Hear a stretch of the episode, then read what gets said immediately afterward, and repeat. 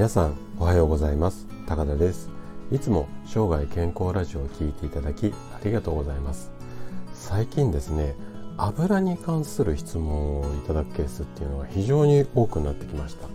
多分こうネット界隈が多いですかね。結構体にいい油なんていう話題が最近ちょっと多くなってきてるっていうのは私も感じていて、まあ、患者さんもしくはあのツイッターのフォロワーさんからもあのいろいろとご質問いただくんですが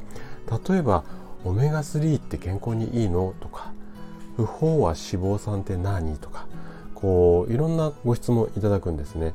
であの、まあ体にいい悪いっていうのもそうなんですけども大切なのはどんな油をどんな風に摂取するかなんですよね。で今回はですね免疫力と油の種類まあ、こんなことについてちょっとこうお話をしていきたいなというふうに思っています。で免疫力を高めるポイントっていうのはズバリ油なんですね。なんでかっていうと細胞膜細胞を包んでいる膜が脂肪酸で形成されているからっていうことなんですけどもちょっとこの説明だけだとあーんってなるほどって思う方ってそんなに多くないと思うので今日はこの辺りをですね誰にでも分かりやすく、まあ、深掘りしてお話をしていきたいと思います。で今回はですね体にいい油ってどんなのってこう悩んでいるあなたに向けて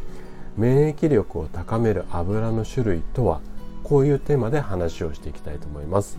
で今日の油についてもですね前半と後半2つに2つの話題を話をしていきたいと思うんですけどもまず前半では油が体に及ぼす影響とは？っていう話とあと後半ですね後半は不飽和脂肪酸これに、うん、これはどんな種類の油がそういうふうなものなのかその辺りを説明していきたいと思います。で今回もですねできるだけこう専門用語などを使わないで分かりやすく話をするつもりなんですがもし質問とか疑問などありましたらお気軽にコメントいただければというふうに思います。じゃあ早速本題の方に入っていきたいと思うんですけどもえっといわゆる悪い油って呼ばれてるやつですね悪い油を取ると健康を損ねる可能性っていうのが非常にこう高くなってしまうんですね。で悪い油っていうものをこう私たちが取った時に体の中でどんな変化が起こるかっていうのを簡単に説明させてもらいたいんですけどもまず例えばこう質の悪い油をこう取りますよね。でそうすると細胞膜、まあ、私たち人間の体って細胞で出来上がってるんですけどもその一つ一つの細胞がこう膜でこう覆われてるんですよね。でこの膜がですね、えっと、要はこう酸化をして硬くなってしまうんですよ。で硬くなることでその細胞を守っているこう膜はこうバリアで守っているんですけどもそのバリアの機能が落ちて細菌とかウイルスがその細胞の中に入りやすくなってしまうんですよね。なのでここのところの膜をしっかり整えることが免疫力を上げますよっていうところが今日の話の大前提になります。なので質のあ質のいい油を取っていきましょうっていうことなんですがでそれ以外にですね質の悪い油を取ってしまうと、まあ、こんなリスクがあるんですよね。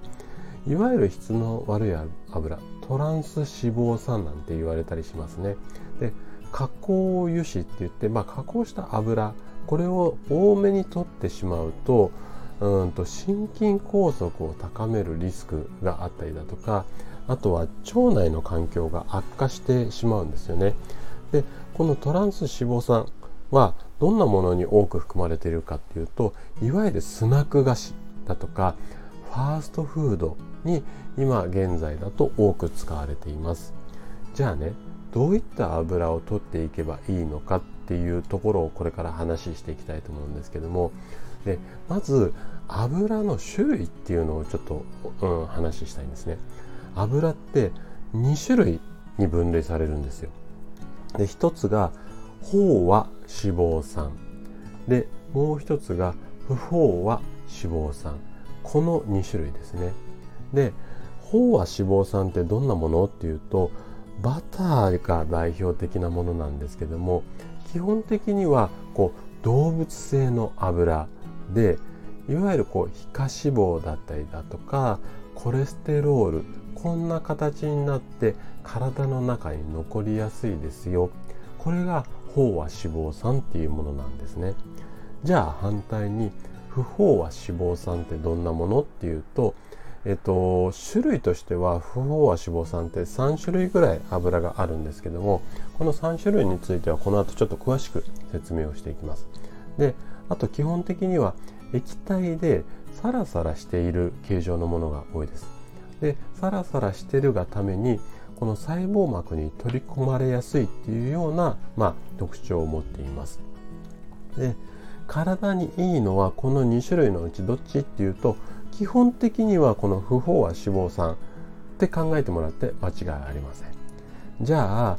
この不飽和脂肪酸の油についてもう少しちょっと詳しく後半見ていきたいと思いますね。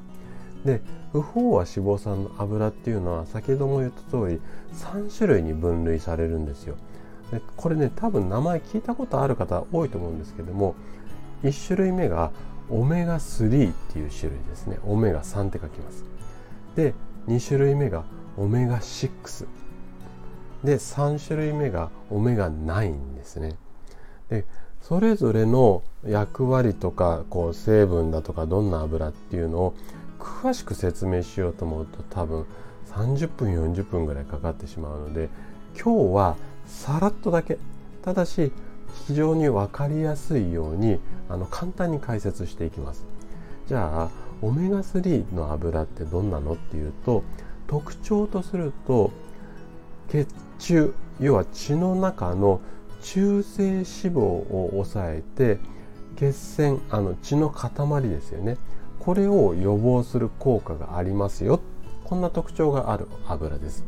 で具体的にどんなものかっていうとアマニ油。あとはエゴマ油。あとねもう一つ魚の油。でこれは、えっと、魚の油っていうよりも DHA だ EPA だこんな言い方の方が多分ピンとくる方が多いかなっていうふうに思います。でこの辺りがオメガ3の油の特徴っていうか種類なんですけどもで大きな特徴としてこれ酸化しやすいので、えーと基本的には油とかこう炒め物とかに使うんじゃなくて生で、えーと、使ってもらいたいんですね。サラダにかけてもらったりだとかあとは冷ややっこでお豆腐にかけてもらったりだとか。まあこんな使い方がいいと思います。あと買ってきた後にもう封を開けたらその酸化しやすいので必ず冷蔵庫に入れてください。はい。これがオメガ3の油ですね。じゃあ今度オメガ6オメガ6ですね。これはどんな油かっていうと血中のコレステロール濃度を一時的に一時的にですよ下げる効果があって体内では作ることができない脂肪酸の一つという特徴があります。ただしこれ取りすぎると悪いことが多くなってしまうので適度に取ることが大切なんですけれども大きなポイントとするとこのコレステロール濃度を一時的に下げる効果この辺りがま大きなポイントでしょうかねこの油の。でじゃあどんな種類があるかっていうとこれちょっと聞いたことある方そんな多くないと思うんですけどもでもね大型のスーパーに行くと大体置いてある種類なんですがグレープシードオイルっていうものです。あとはごま油。